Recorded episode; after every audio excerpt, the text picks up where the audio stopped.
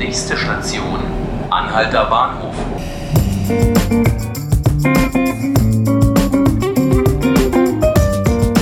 Hallo und herzlich willkommen zu 5 Minuten Berlin, dem Tagesspiegel Podcast. Mein Name ist Tilman Schröter und heute soll es um die Wahlen in Brandenburg und Sachsen gehen, die am kommenden Sonntag stattfinden werden. Ein Fokus wird bei diesen Wahlen auf die Wirtschaft gelegt. Heute wird die Bundesregierung vermutlich das sogenannte Strukturstärkungsgesetz beschließen. Bis 2038 soll keine Braunkohle mehr verstromt werden. Milliarden sollen dafür in Strukturförderungsprogramme, unter anderem in der Lausitz, fließen.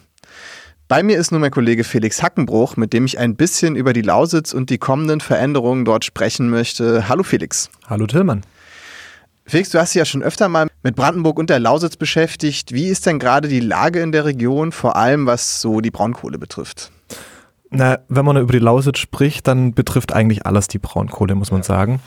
Äh, die Angst geht da einfach um in der Region. Äh, an der Braunkohle, das ist der wichtigste und eigentlich auch der letzte große Wirtschaftszweig, äh, an dem die Region einfach hängt. Und ähm, es geht ja nicht nur um die etwa noch 8000 Leute, die rund um die Braunkohle arbeitet, sondern es geht auch um Dienstleister, um alle Menschen drumherum, die davon profitieren, dass da noch ein geldstarker Arbeitgeber in der Region ist. Und was passieren kann, wenn ähm, große Arbeitgeber wegfallen, haben die Menschen eben schon Ende der 90er Jahre erlebt, äh, als nach der Wende zum Beispiel die Textilindustrie, die in der Lausitz groß war, in sich zusammenbrach, weil sie einfach nicht mithalten konnte mit den internationalen Märkten. Und genau diese Angst gibt es jetzt wieder, dass wenn der letzte große Arbeitgeber geht, dass dann die Lausitz sich selbst überlassen wird. Ein großer Arbeitgeber ist ja die LEAG, ein Energieunternehmen, die ungefähr 8000 Leute in der Region beschäftigen. Ähm, Jetzt sollen die natürlich auch von dem Strukturwandel auf irgendeine Art betroffen sein. Kannst du mal kurz erklären, wobei es bei diesem Strukturwandel und bei diesen Strukturförderungsprogrammen eigentlich gehen soll, was da passieren soll? Ursprünglich gab es ja den Plan, dass man so bis etwa Mitte der 40er Jahre, 2045 etwa, Braunkohle abbauen darf in der Lausitz. Jetzt äh, gab es eben im Rahmen der Klimaziele, der Pariser Klimaziele, äh, den Wunsch, dass man schneller, carbonfrei, CO2-neutraler äh, ist. Und deswegen gibt es den gesellschaftlichen Konsens, auch nach langer Diskussion mit der Kohlekommission, dass man aus der Braunkohle früher aussteigt. Jetzt kann man eben, die Politik sagt, äh, wir wollen die, diese Region nicht alleine lassen und hat deswegen dieses, wird diesen, dieses Paket heute voraussichtlich verabschieden, das äh, insgesamt ein Volumen von 38 Milliarden Euro hat. Davon geht äh, etwa rund die Hälfte in die rheinischen Reviere und etwa 17 Milliarden in die Lausitz, also ein ziemlicher Batzen Geld. Mit diesem Geld will man vor allem Strukturen schaffen, dass sich dort eben neue Industrie ansiedelt, neue Firmen kommen und überhaupt auch wieder weitere und neue Arbeitsplätze entstehen, die nichts mit der Kohle zu tun haben. 17 Milliarden, das ist ja ganz schön viel Geld. Ja, das ist ein ziemlicher Batzen Geld, das muss man auch mal sagen, weil zum Beispiel es gibt ja auch andere strukturschwache Gegenden, auch in Brandenburg, zum Beispiel die Uckermark, wo es fast nichts gibt. Die würden sich bestimmt auch über so ein Geld freuen. Kommt aber leider bei den Leuten nicht so richtig an, weil einfach das Vertrauen in die Politik äh, extrem niedrig ist, wenn man auch schon sehr oft enttäuscht worden ist tatsächlich.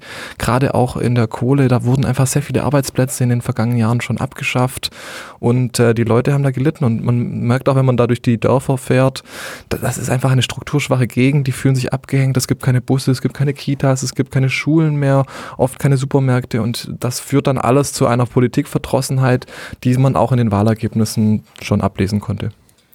Genau, wir haben ja sowas auch erlebt. Wir beide waren ja diese Woche unterwegs in Cottbus und haben einen äh, Mitarbeiter der LEAG interviewt. Wie gesagt, das ist ein großes Energieunternehmen in der Lausitz, die vor allem aus Braunkohle ihre Energie gewinnen. Äh, das Interview kann man übrigens heute bei uns im Berlin-Teil nachlesen. Was war denn so dein Eindruck? Sind denn da viele Ängste bei den Leuten da, ähm, den Job zu verlieren? Was, also vielleicht kannst du den Leuten noch mal kurz schildern, was unser Interviewpartner so formuliert hat. Unser Interviewpartner hieß Sebastian Lachmann, er ist 34 Jahre alt, gebürtiger Cottbusser und hat eben das miterlebt, auch was ich jetzt gerade schon ein bisschen geschildert habe. Er kommt aus einer Bergbaufamilie und ähm, ist quasi kennt diesen Stolz der Region auf die Kohle. Das gehört einfach dazu. 100 Jahre wird da schon Kohle abgebaut und jetzt soll eben bald Schluss sein. Und natürlich er ist jetzt nicht direkt Baggerfahrer oder so, sondern im, im, im Verkauf. Aber sollte die LEAG äh, da wirklich dicht machen, er hofft das natürlich nicht, dass das passiert, sondern dass man da auf erneuerbare Energien umsteigen kann noch ähm, dann müsste er sich wirklich einen neuen Arbeitsplatz suchen und der liegt wahrscheinlich nicht in der Lausitz. Ähm, er hat gesagt, rund 70 Prozent seiner alten Mitschüler wohnen inzwischen weit weg von der Lausitz. Es gibt einfach keine Arbeitsplätze und das ist wirklich die große Angst der Leute. Auch er selbst hat eine kleine Tochter und macht sich Sorgen, was mit der in 16, 17 Jahren passiert. Äh, muss die dann auch gehen und ist dann heimatlos? Also das sind einfach die Sorgen, die die Menschen dort umtreiben. Auch Sebastian Lachmann. Kurzer Blick auf Sonntag. Die letzten Umfrageergebnisse sehen die SPD ganz knapp, äh, in Brandenburg vor allem vor der AfD. Welche Rolle, glaubst du, wird dieses Thema Energie, Braunkohle, Strukturwandel bei, bei den Wahlen am Sonntag spielen? Also es spielt eine Riesenrolle. Ich meine, das Thema ist omnipräsent seit eineinhalb zwei Jahren. Das hat natürlich auch was damit zu tun, dass generell äh, die Umweltpolitik immer wichtiger geworden ist. Das heißt, Gegner der Braunkohle haben immer wieder aktiv darauf hingewiesen, dass zum Beispiel Jenschwalde, das äh, große Kraftwerk in der Nähe von Cottbus, ist ähm, mit das dreckigste in ganz Deutschland. Ähm, das verursacht etwa so viel CO2-Emissionen wie zwei Millionen Menschen pro Jahr.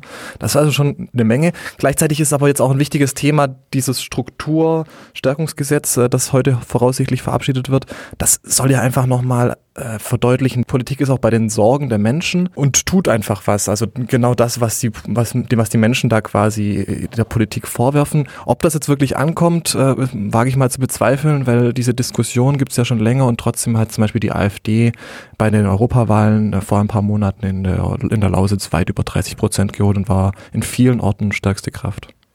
Alles klar, dann warten wir mal ab, was bei diesen spannenden Wahlen am Sonntag passiert. Vielen Dank, Felix. Sehr gerne. Und das war's mit den 5 Minuten Berlin. Lesen Sie gerne unser Interview in der heutigen Ausgabe des Tagesspiegels nach. Morgen früh begrüßt Sie hier meine Kollegin Laura Hofmann. Ich bedanke mich bei Ihnen fürs Zuhören und wünsche Ihnen noch einen schönen Tag.